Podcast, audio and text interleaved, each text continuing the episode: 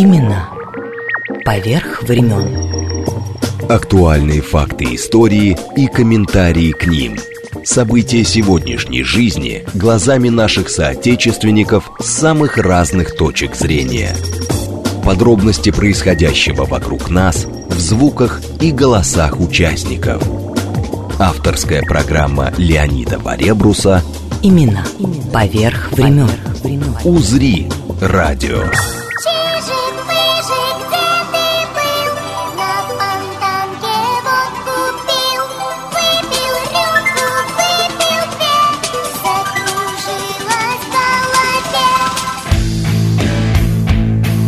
Академик Слава Бухаев и его скульптурные герои.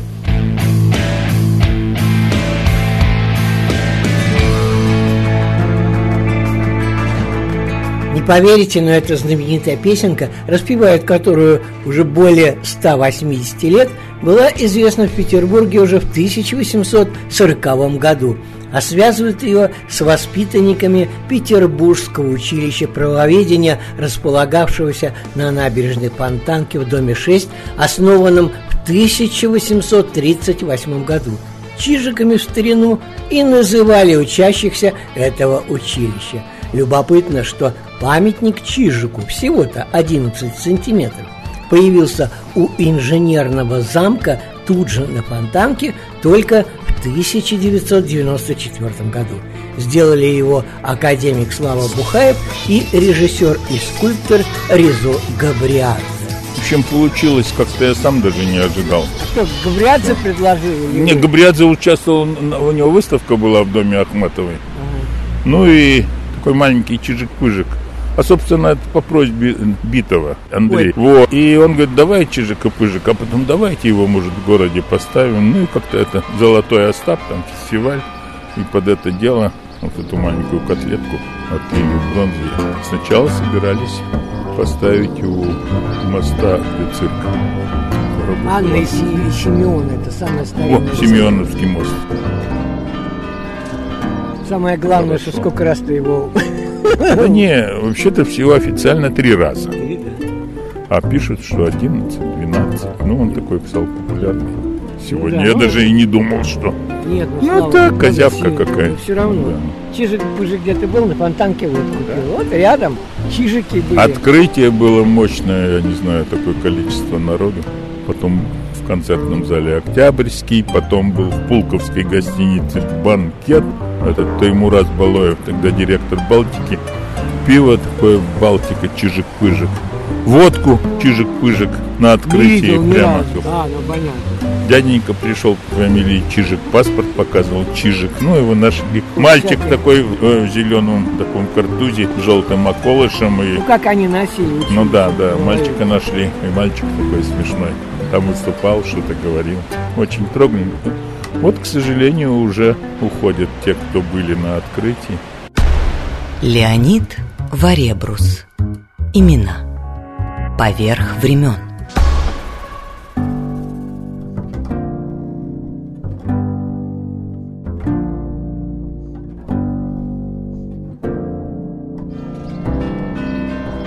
Писатель Регина Лукашина. Вот этот самый маленький, не очень приличный стишок я слышала с раннего детства от моей бабушки, которая урожденная Дмитриевская, она родилась на Петровском острове в Санкт-Петербурге. И вот эту историю я узнала значительно позже, конечно, когда уже подросла, о том, кто такой был этот самый Чижик, и почему здесь Пыжик. Ну, про Резо Габриадзе мы знаем, что он снял фильмы «Мимино», и «Кинзадза». Так вот, существует, естественно, несколько традиций, связанных с Чижиком-Пыжиком, одна из которых состоит в том, что в эту маленькую скульптурку, которая весит 5 килограммов бронзы, и, кстати, своровали поэтому 7 раз, весит 5 килограмм, а она совсем крошечная, 11 сантиметров, и традиция состоит в том, что если ты загадываешь свое заветное желание, то необходимо попасть монеткой на постамент Мало этой кто птички. попадает. Мало кто попадает, соответственно. Но есть еще одна не менее интересная питерская традиция. Жених и невеста приходят туда, к первому инженерному мосту. И жених должен опустить на веревке рюмку водки и чокнуться, а клюв Чижика это не менее трудно, чем попасть монеткой по постаменту. Лучше сразу этот самый чокнуться с э, невестой. Ну, еще немножечко из истории, уже из такой классической истории. Почему Чижик? Потому что студенты эти, они одевали мундирчики, у них были зелененькие, желтые манжеты, Ну да. желтые воротники, короче. а пыжик у них были пыжиковые шапки. То что самое, что стало потом частью номенклатуры советской поздней, когда они носили вот эти вот шапки. Вот, вот такой вот аксессуар у них был замечательный. И вот, зная, в общем-то, все вот эти вот вещи, как говорится, Подходишь к окну. я подхожу к окну. Я- просто скажу, что я очень люблю природу, и в том числе я стараюсь подкармливать птиц. И этой зимой я повесила кормушку.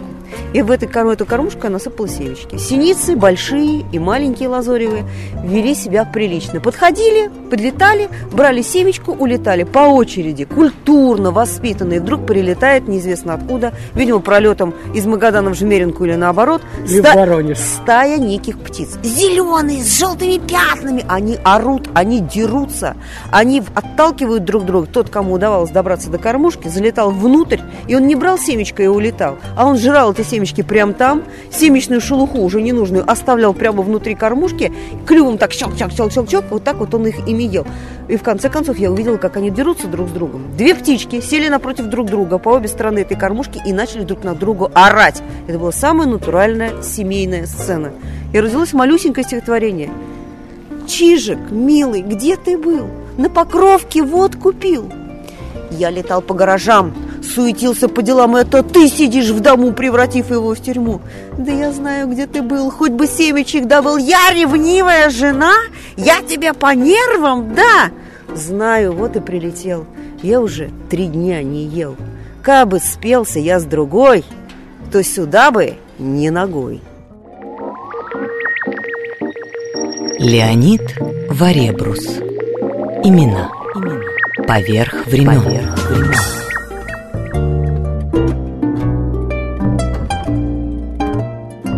пока академик Слава Бухаев и его скульптурные герои. От того же Чижика-Пыжика, собаки Давлатова, Глафира, или, как говорили в семье, Глафурии за ее нрав, носа из повести Николая Гоголя, которых, кстати, в Петербурге целых три, до скульптур Анны Ахматовой и Осипа Мандельштама в фонтанном доме, Сергея Довлатова на улице Рубинштейна, 23 и многое другое. И будем говорить не только о скульптурах, но и о самих персонажах, изображенных Славой Бухаевым. Начнем с носа майора Ковалева, относящегося к числу самых необычных памятников Санкт-Петербурга. Он был установлен 1995 году на Вознесенском проспекте. Это барельеф с изображением носа. Предысторию, я думаю, все знают. Коллежский асессор Ковалев, именующий себя для большей важности майором, неожиданно просыпается утром без носа. На месте носа оказывается совершенно гладкое место. Он направляется к обер-полицмейстеру, чтобы заявить о пропаже.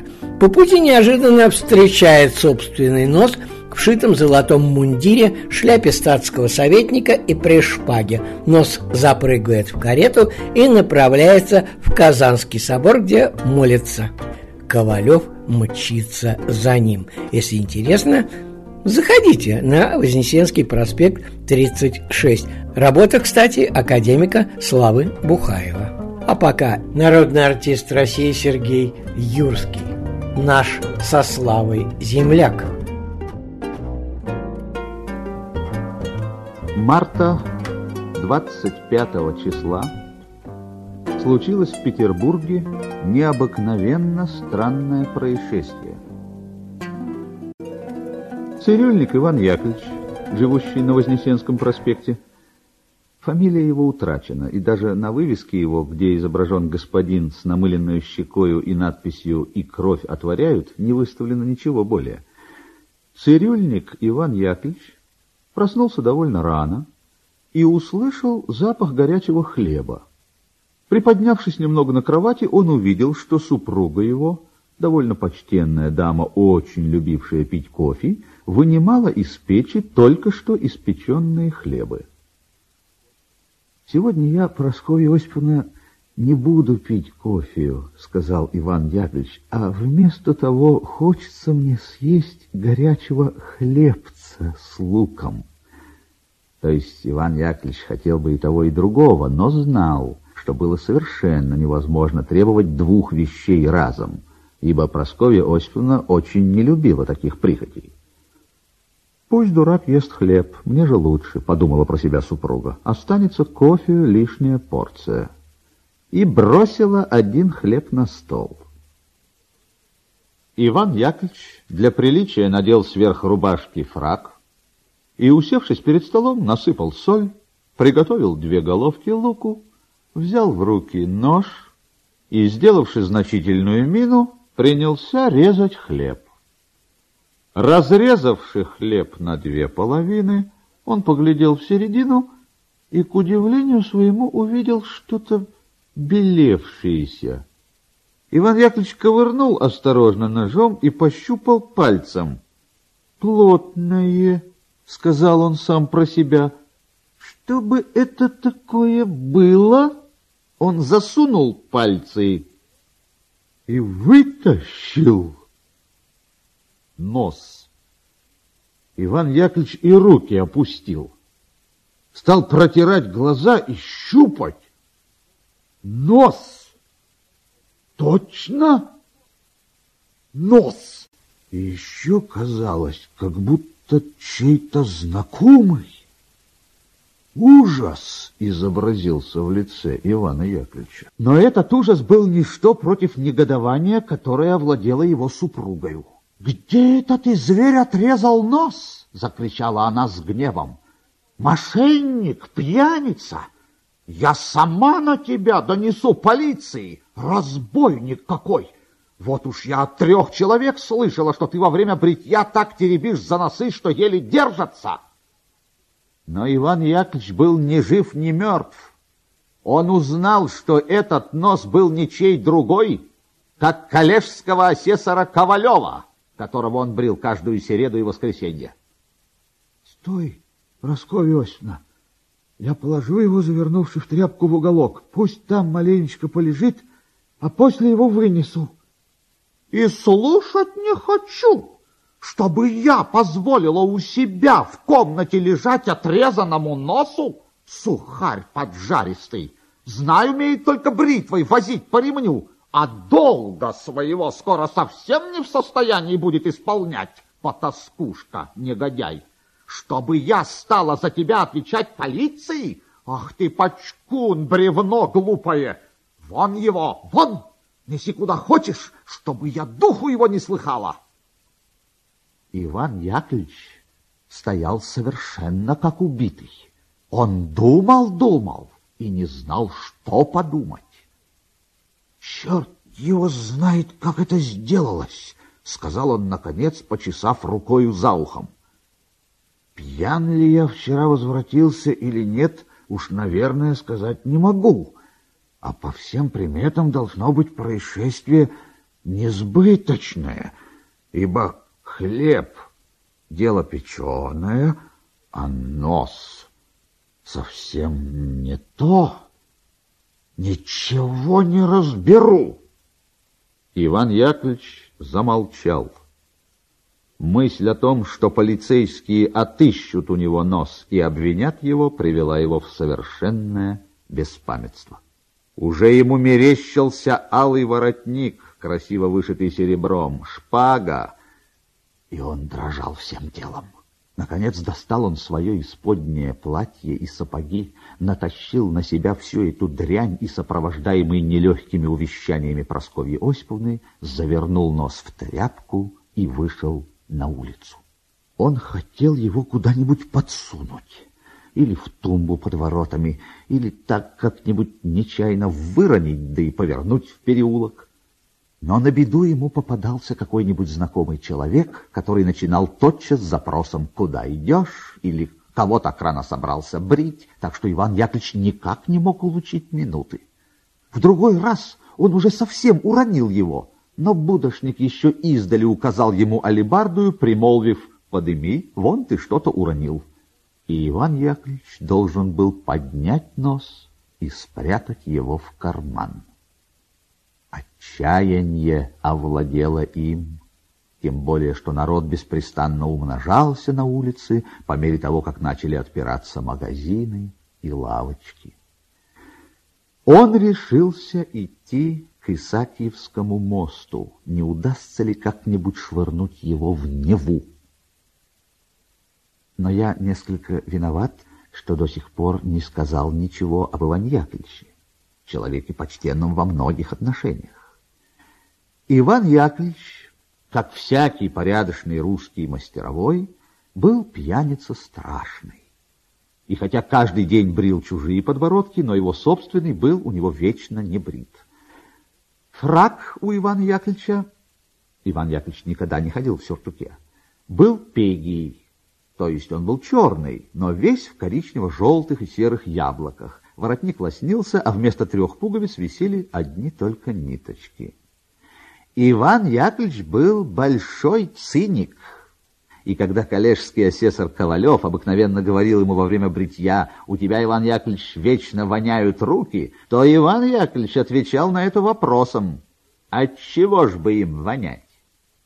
«Не знаю, братец, только воняют», — говорил коллежский асессор, и Иван Яковлевич, понюхавший табаку, мылил ему за это и на щеке, и под носом, и за ухом, и под бородою. Одним словом, где только ему была охота.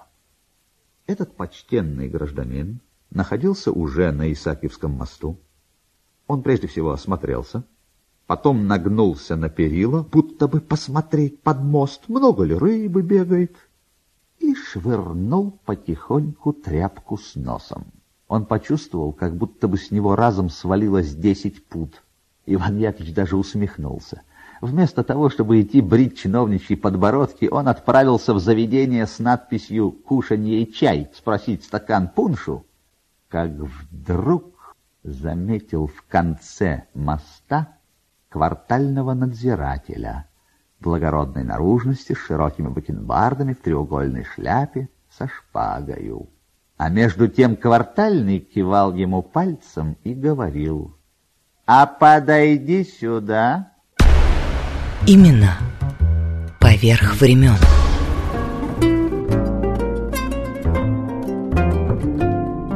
Теперь от Исаки по Вознесенскому проспекту мимо памятника Носу, естественно, на Гороховую и к пяти углам, на улицу Рубинштейна, 23, к Довлатову. Но прежде загородный 15, Довлатовский сквер – Последняя работа академика Бухаева «Галафира» или «Галафурия» Открытие памятника любимой собаки Довлатова было несколько месяцев назад. Удивительная штука, когда мы со Славой подошли к Галафире Около нее совсем спокойно сидел кот и смотрел на нас через прорези в металлическом силуэте собаки. И сразу бросилось в глаза – на металлическую пластину, где вырезан силуэт собаки, нанесены цитаты Сергея Довлатова. Ну вот, любая подпись хочет, чтобы ее считали автографом. Или «Непоправима только смерть». И, наконец, у Бога добавки не просят. Тут у меня одна Дуся была собачка. Она была такая простолюдинка из простых из приюта ее взяли. Она, видно, маленькая насмотрелась, она всегда ногу поднимала. Так она обычно тоже, а потом то ногу поднимала. Так смешно было, она таких на коротких. Слава, но памятник, который Довлатову стоит там, там же Да. теперь, где пишущая машинка, там же теперь тоже это А это, стоит. вот это то, что вырезанное, оно перешло туда. Да, один написал, что она, сука, поднимает ногу. А я вот как раз знаю такие, Сук, которые поднимает поднимают. А что это интересно такое? Это собака Довлатова. Сквер Довлатова. А, вот оно в чем дело. Этой собачки он здесь выгуливал когда-то. А он жил, по-моему, вот в соседнем Да. доме. Да, да, да. 23. Скажите, как вам Глаша-то? Вообще так. э, да, я прочитал очень хорошие вещи написано со смыслом. У Бога не добавки не просит. Вообще Слава знал, что он скульптор. Но я поизучал его текст. А, интересно, интересно. Ну, А вы по профессии? Я небольшой предприниматель. Самое главное, мне нравится, небольшой. Небольшой, да. На своем месте главное быть. Спасибо вам огромное. Вас как зовут-то, кстати? Меня Аслан зовут. А это где вы учились? Ну, в, Ре- в Академии художеств Репина. Ну, у нас на этом, на набережной. Как возник... э, То, сквер, даже в свое время предлагался здесь памятник, но они ни в какую. Ну вот, потом вот здесь, ни в какую. Ну, Большая Московская, я уже... Московская, да. Вот даже там в школе на, на фонтанке думал, может быть. Ну, а потом как-то так случилось, что вдруг такое совещание, собрание, и я один был вице-губернатор, который был поклонник Довлатова, говорит, а вы здесь? Я говорю, ну здесь никто там даст. Он говорит, Святое давай, дело, он прямо около давайте. И своего он, дома. он одобрил, продавил, и, в общем, получилось так. Слушайте, чтобы понятно было, вот мы стоим Ага. рядом, Мгм. вот, этот сам в проеме дома стоит этот почтовый ящик, же все Да, везде были, я да. все думаю э, немножко о другом, думаю, Да. как же почтальоны-то по всем этажам нашим Но это, но это раньше, между прочим, так и разносили Я было, знаю, да. да. А теперь это внизу, ну, в общем-то, и разумно, действительно. Ну, очень хороший памятник, Почтовый самое главное, вторая. Глаша там у вас А это Глаша, вот, приделал, между прочим, ее раньше не было. да. Так а я отсюда вырезал тогда, думаю, а что она там? И решил там, придумал, что под столом она там подняла ножку, и очень, кстати, хорошо, и незаметно, и так, кто глазастый, тот увидит. А картонка, сам этот проект, там уже у меня из картона, из толстого вырезано, находится в квартире. А, в самой. в самой квартире, где хотят музей, но не знаю. Ну дай бог, Там потому что сколько собирались в этом э, в доме на Литейном сделать этот э, Да, ну э, сделали. Бродского. Сделали, ну, да. сколько, через сколько лет? Ну, это правда. да. Слушайте, ну это еще лучше получилось. Прямо ну, вот. хорошо, по-моему, Давайте поближе очень, немножко подойдем, чтобы надписи очень прочитать. просто и Да.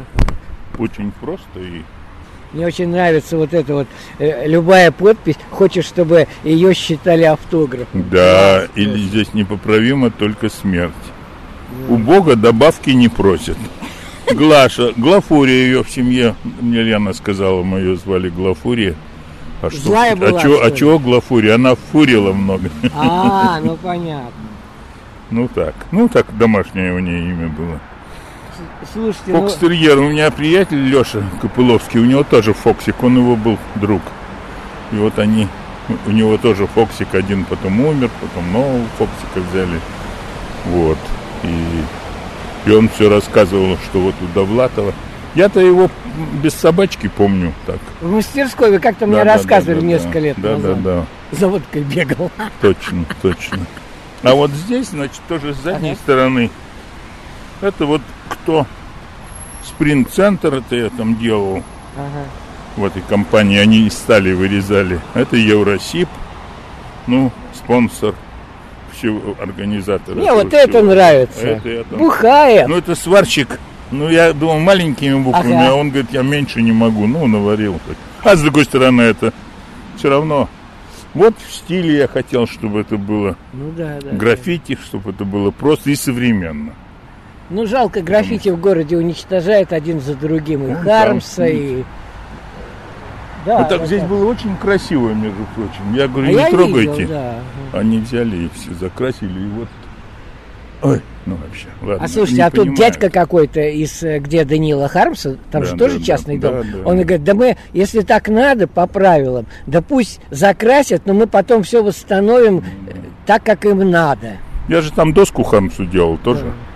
Мемориальная доска на доме, там, где телефонная будка. Он жил на, на втором или на третьем этаже, по-моему.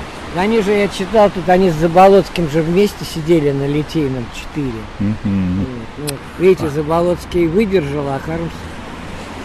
А его, я знаю, как его выкурили из квартиры, пришел, э, приехала эта машина за ним, но знали, что он такой, он же под психа там давал. И они попросили дворника, чтобы он поднялся и сказал, что махорку привезли, я вам сейчас.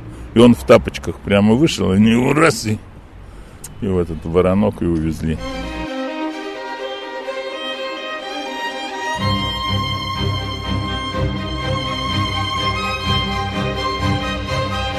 академик Слава Бухаев и его скульптурные герои. Имена поверх времен. Леонид Варебрус. Имена поверх времен.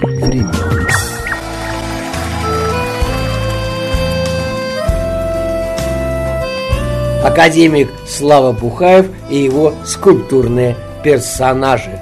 Поэт Осип Мандельштам.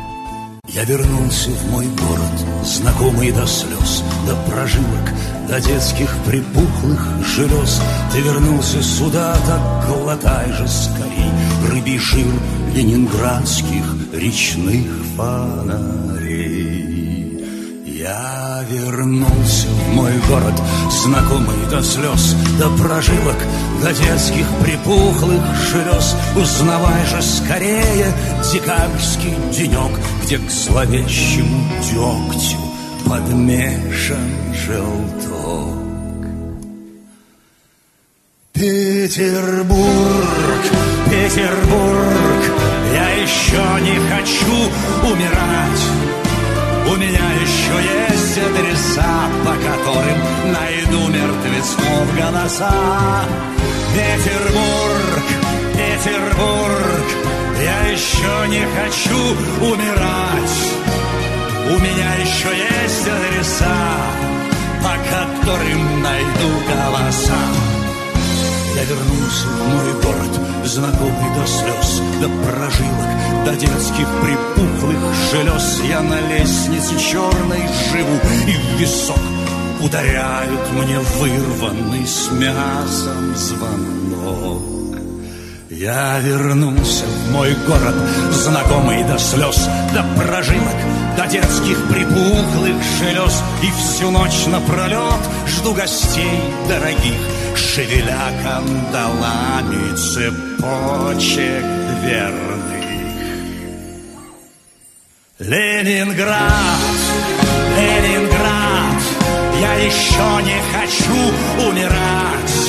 У меня еще есть адреса, по которым найду голоса.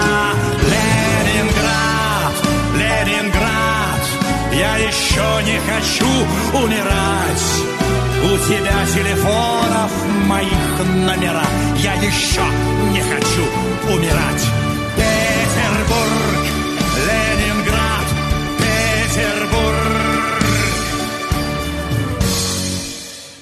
Я вернулся в мой город, знакомый до слез.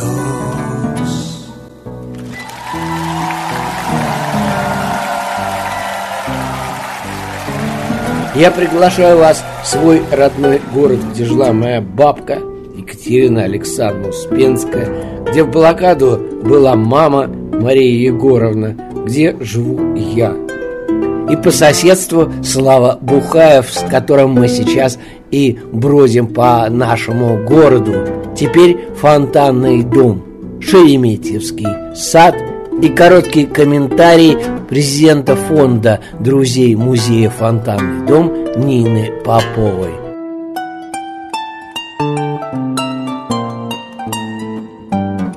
Когда-то усадьба простиралась очень-очень далеко до Семеновской улицы. Это был целый город. Вид из окон, не только этой квартиры, но вообще вид из окон в музеях писателей – это очень важная вещь. А мы стоим прямо напротив дерева, о котором Ахматов в поэме «Без героя» и свидетель всего на свете, на закате и на рассвете. Смотрит в комнату старый клен и, предвидя нашу разлуку, мне свою иссохшую руку, как за помощью тянет он. Это такой сад, который много чего помнит. Здесь вот этот э, великолепный памятник. Тень. Памятник, посвященный одному стихотворению Ахматовой, написанному в пятилетнюю годовщину расстрела Гумилева в 26-м. Единственное стихотворение, у которого есть помета «Шереметьевский сад». И неоплаканную тенью я буду здесь блуждать в ночи, когда зацветшую сиренью играют звездные лучи. Это как бы от имени Гумилева тень, которого к ней сюда приходит. Вот она была человеком с таким сильным чувством присутствия ушедших людей в пространстве жизни, не только своей, в пространстве культуры этого города, что никто никуда не уходит. Что тени этих людей остаются, как тень Пушкина в этом дворце, как тень Вяземских в этом дворце, как тень Гумилева, который к ней приходил, когда она жила еще в другом флигеле в 18-19 году, здесь навещая ее. И она знает, что вот у него нет могилы, что для нее было нарушением вечных норм бытия. У человека нет могилы, нет камня, к которому можно прийти, нет возможности сорвать траву. И несколько раз показывали какие-то места, где их расстреляли, тех, кто шел по делу Таганцева. И она потом рассказывала, все люди на кладбище привозят цветы, а я ездила туда и рвала цветы охапками и увозила их. Но она знает, что сюда, в это пространство, глубины такой необыкновенной, его тень придет. А кроме того, здесь в саду еще стоял, поставленный не ею, а третьим графом Шереметьевым памятник Прасковье Ивановне, Пара Шемчуковой, своей жене. Она умерла после родов, вот через некоторое время после свадьбы. Он тоже очень остро переживал эту потерю и поставил такое ложное надгробие. Они были счастливые люди, у него было кладбище в Александро-Невской лавре, могила, а еще ложное надгробие. У Ахматова и у Гумилева ничего не было. Но на этом ложном надгробии по-французски были стихи о тени, которые приходят сюда. Я пытаюсь себя удержать, но ты удаляешься. И вот эта надпись была для нее импульсом стихотворения про тень Гумилева и ощущением и сознанием того, что его тень придет сюда. И вот сейчас поставленный по замыслу Вячеслава Бухаева, скульптора, архитектора, вот Просто, этот вот понятно памятник. было, Чижик-Пыжик это тоже Слава Бухаев. Габриадзе и Слава Бухаев вместе. И тем более тоже рядышком. Да, здесь на фонтанке. Слава услышал это. Такой наш посыл о тенях и о том, что это все остается. И вот после общения с, музеем с нами родился замысел этого памятника, который, на мой взгляд, очень удачен, потому что ну, здесь не может стоять скульптурный портрет в полный рост. Это просто нонсенс, это фопа было бы совершенно. А вот тень на камне с тем, что это стихотворение воспроизведено зеркально. Тень если- это же движение, это вздох или наоборот выдох. это и есть тоже ощущение поэзии. И в саду на скамеечке, вот эта скамеечка, кстати, работает Около, Слава около ва- вазочки, да? Ну, чуть-чуть подальше. Ага. Сидел работник МГБ. Ахматова должна была подходить к окну и показывать, что она себя не уморила, не удавила, жива. Вот такая была пытка. Леонид Варебрус. Имена. Поверх времен.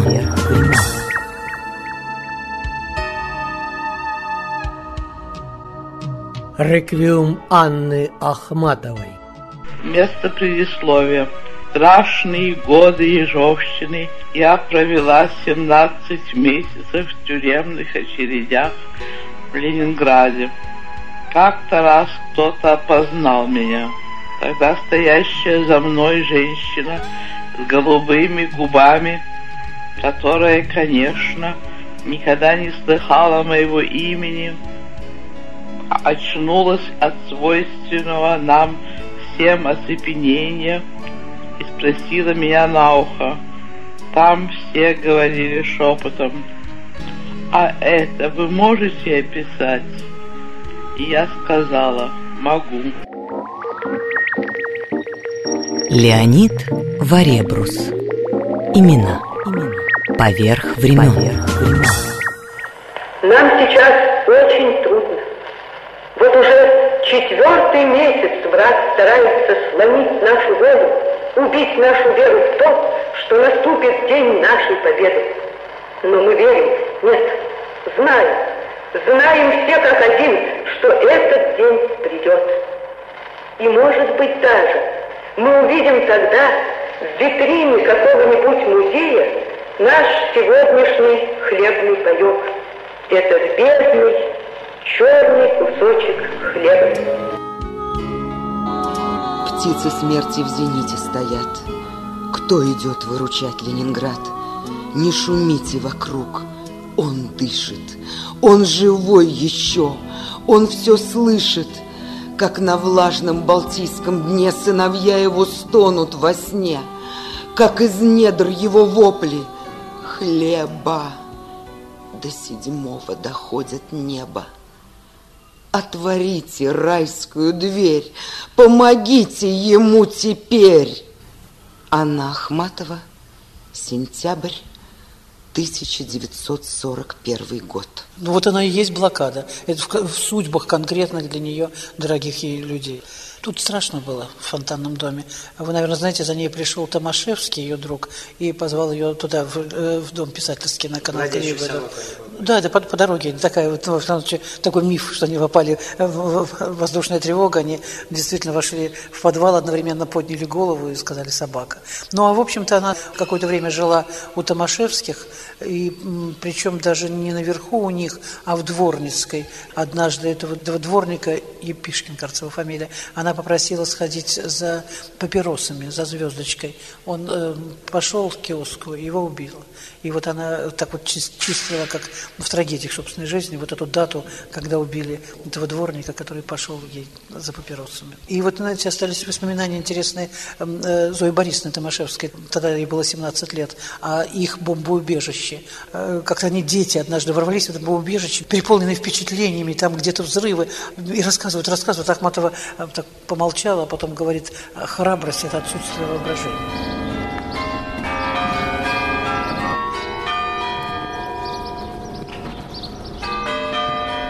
Стихотворение Ахматовой первых блокадных месяцев спустя десятилетия и тоже в фонтанном доме прокомментировала Татьяна Позднякова. Теперь о поэтессе Серебряного века напоминают стихи, несколько памятников и первый в стране музей, фонтанный дом, где она прожила несколько десятилетий. Теперь здесь и памятник поэту Осипу Мандельштаму черный квадрат из мрамора с фигурой поэта.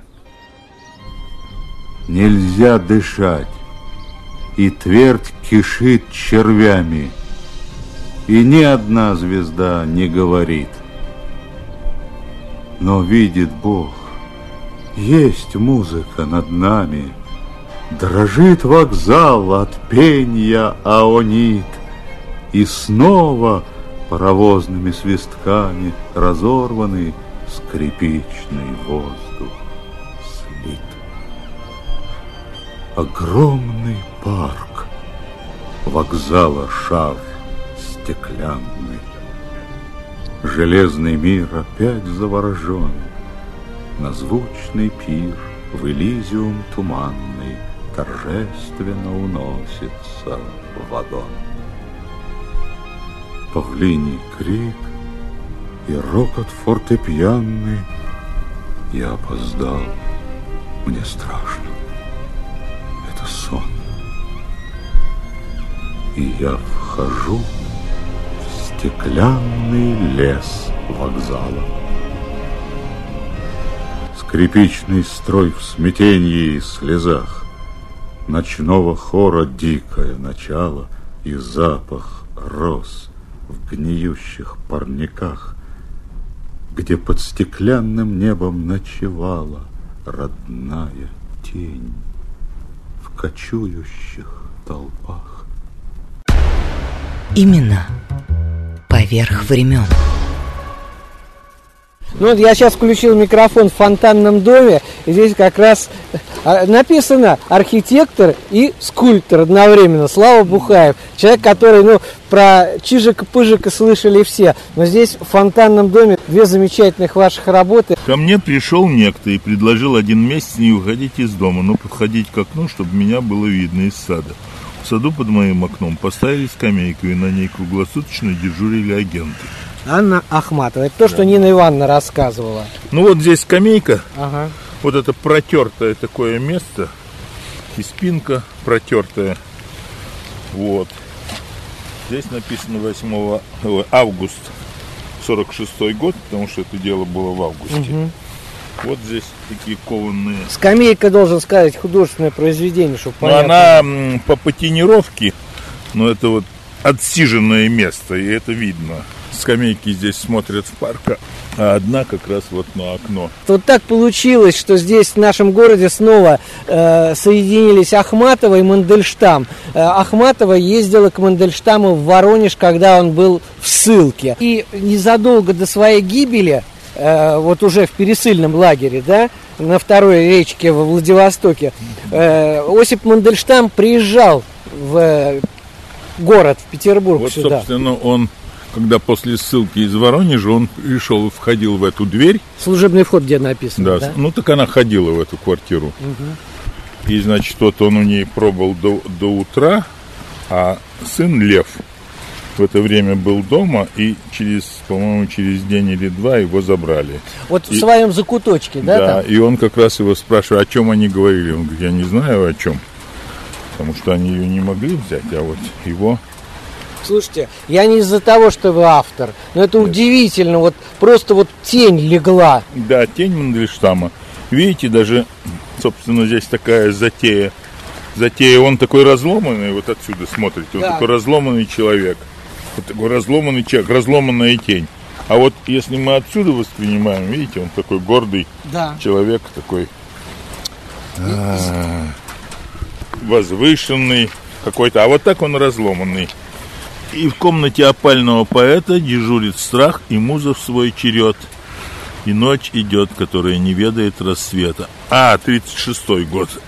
4 4 марта. марта 36 года. Это Ахматовые стихи. Знаете, я вот когда был э, в Воронеже сейчас, да, меня поразила одна, э, там мемориальная есть э, такая экспозиция, ну, художественная, да, необычно, как вы знаете, привыкли в музеях делать, а именно художественно посвященная Мандельштаму и, в частности, Ахматовой. Меня поразило, что э, ее слова, что вы же понимаете, что в это он- время он был не свободен, оставаясь свободным человеком. Да.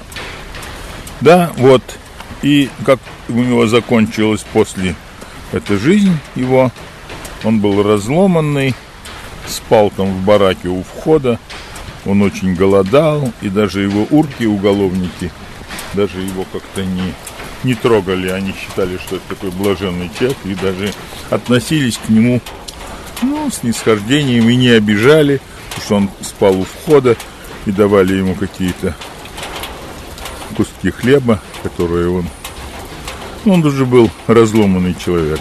И так и неизвестно, сгинул, говорят ведь. Ну, я Да, имею в виду выражение. 39 году, да. А вот вы знаете, многие люди, я не э, э, к тому, что много памятников, ну я несколько видел и Мандельштаму, и Ане Андреевне, да, у вас они какие-то, вот не того, опять второй раз, что вы автор, да, но э, они какие-то живые, в то же время вот тени какие-то, вот, ну, мистика какая-то. Они и после смерти снова здесь, в фонтанном доме, Ну, вот смотрите. Собственно, и даже вот эта идея памятника Ахматовой, он же тоже, понимаете, он барельеф... Отражение. Отражение, барельеф, барельеф и такой врезанный рельеф, а потом э, голова уже выходит из этого, из, из, из этой куска этого, этой колонны.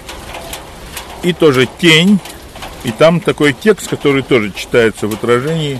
И неоплаканную тенью я буду здесь блуждать в ночи. Это 26-й год, Шереметьевский сад. И вот это как раз сделано на ее стихи. Вы сейчас 26-й год. про скамейку говорили, да. Меня очень поразил один экспонат наверху. Нина Ивановна как раз показывала в витрине. Вот эта книжечка зековская, да, из бересты. И на ней выцарапаны стихи Анны Андреевны. Знаете, вот так на бересте выцарапать стихи. Это же Так можно было за опального поэта и попасть Получить, еще на... да.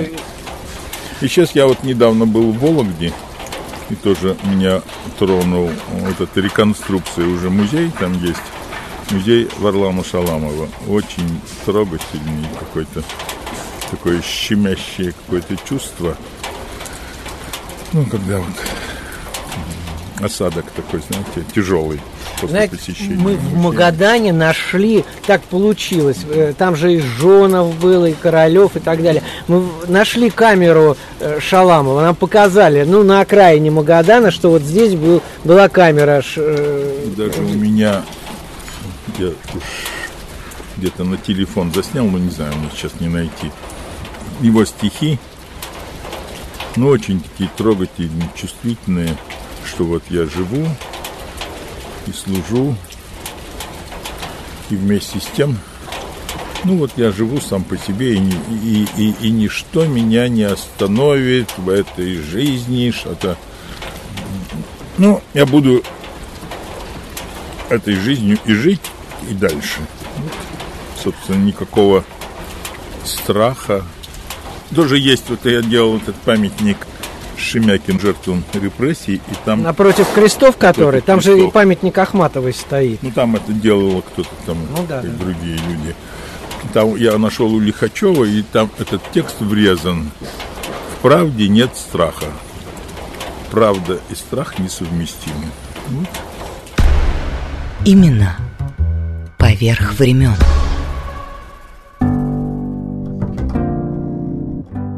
И улица Рубинштейна, дом 23. Это как раз в 200 метров от фонтанного дома. Памятник Сергею Давлатову.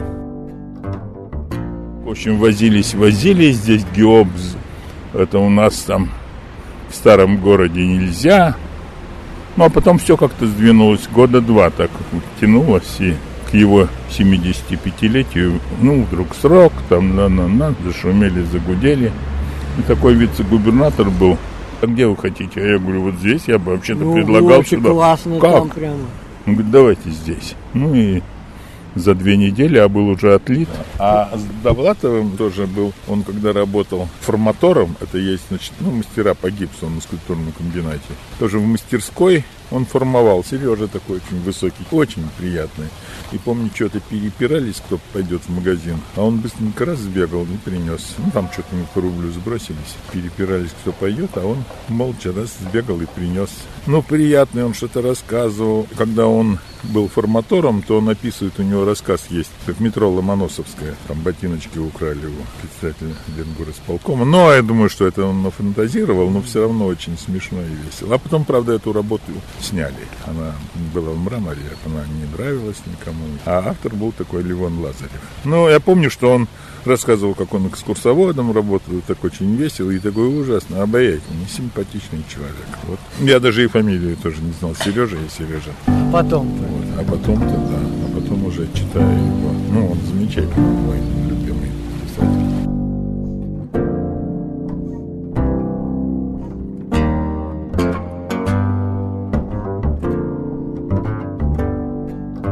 Но и такой моя Россия и всех краев дороже мне. Александр Блок. Предисловие. В Авире эта сука мне и говорит. Каждому отъезжающим полагается три чемодана. Такова установленная норма. Есть специальное распоряжение министерства. Возражать не имело смысла, но я, конечно, возразил. Всего три чемодана? Как же быть с вещами? Например?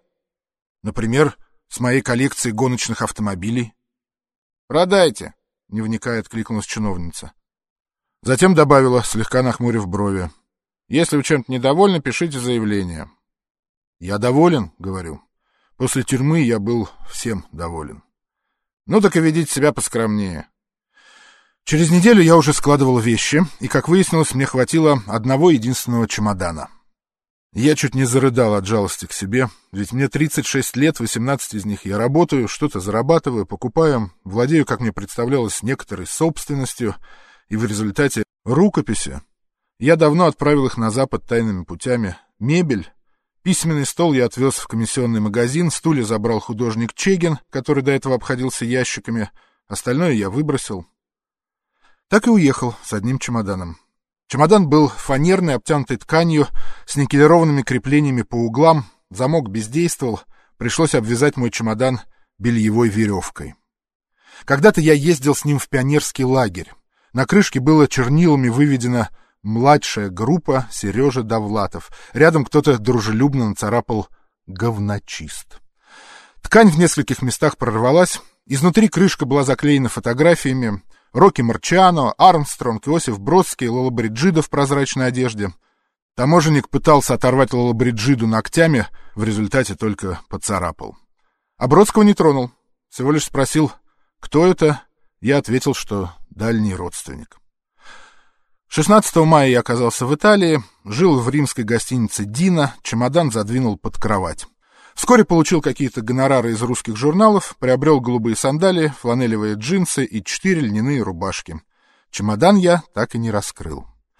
Через три месяца перебрался в Соединенные Штаты, в Нью-Йорк, сначала жил в отеле «Рио», затем у друзей во Флашинге, наконец снял квартиру в приличном районе. Чемодан поставил в дальний угол стенного шкафа, так и не развязал бельевую веревку.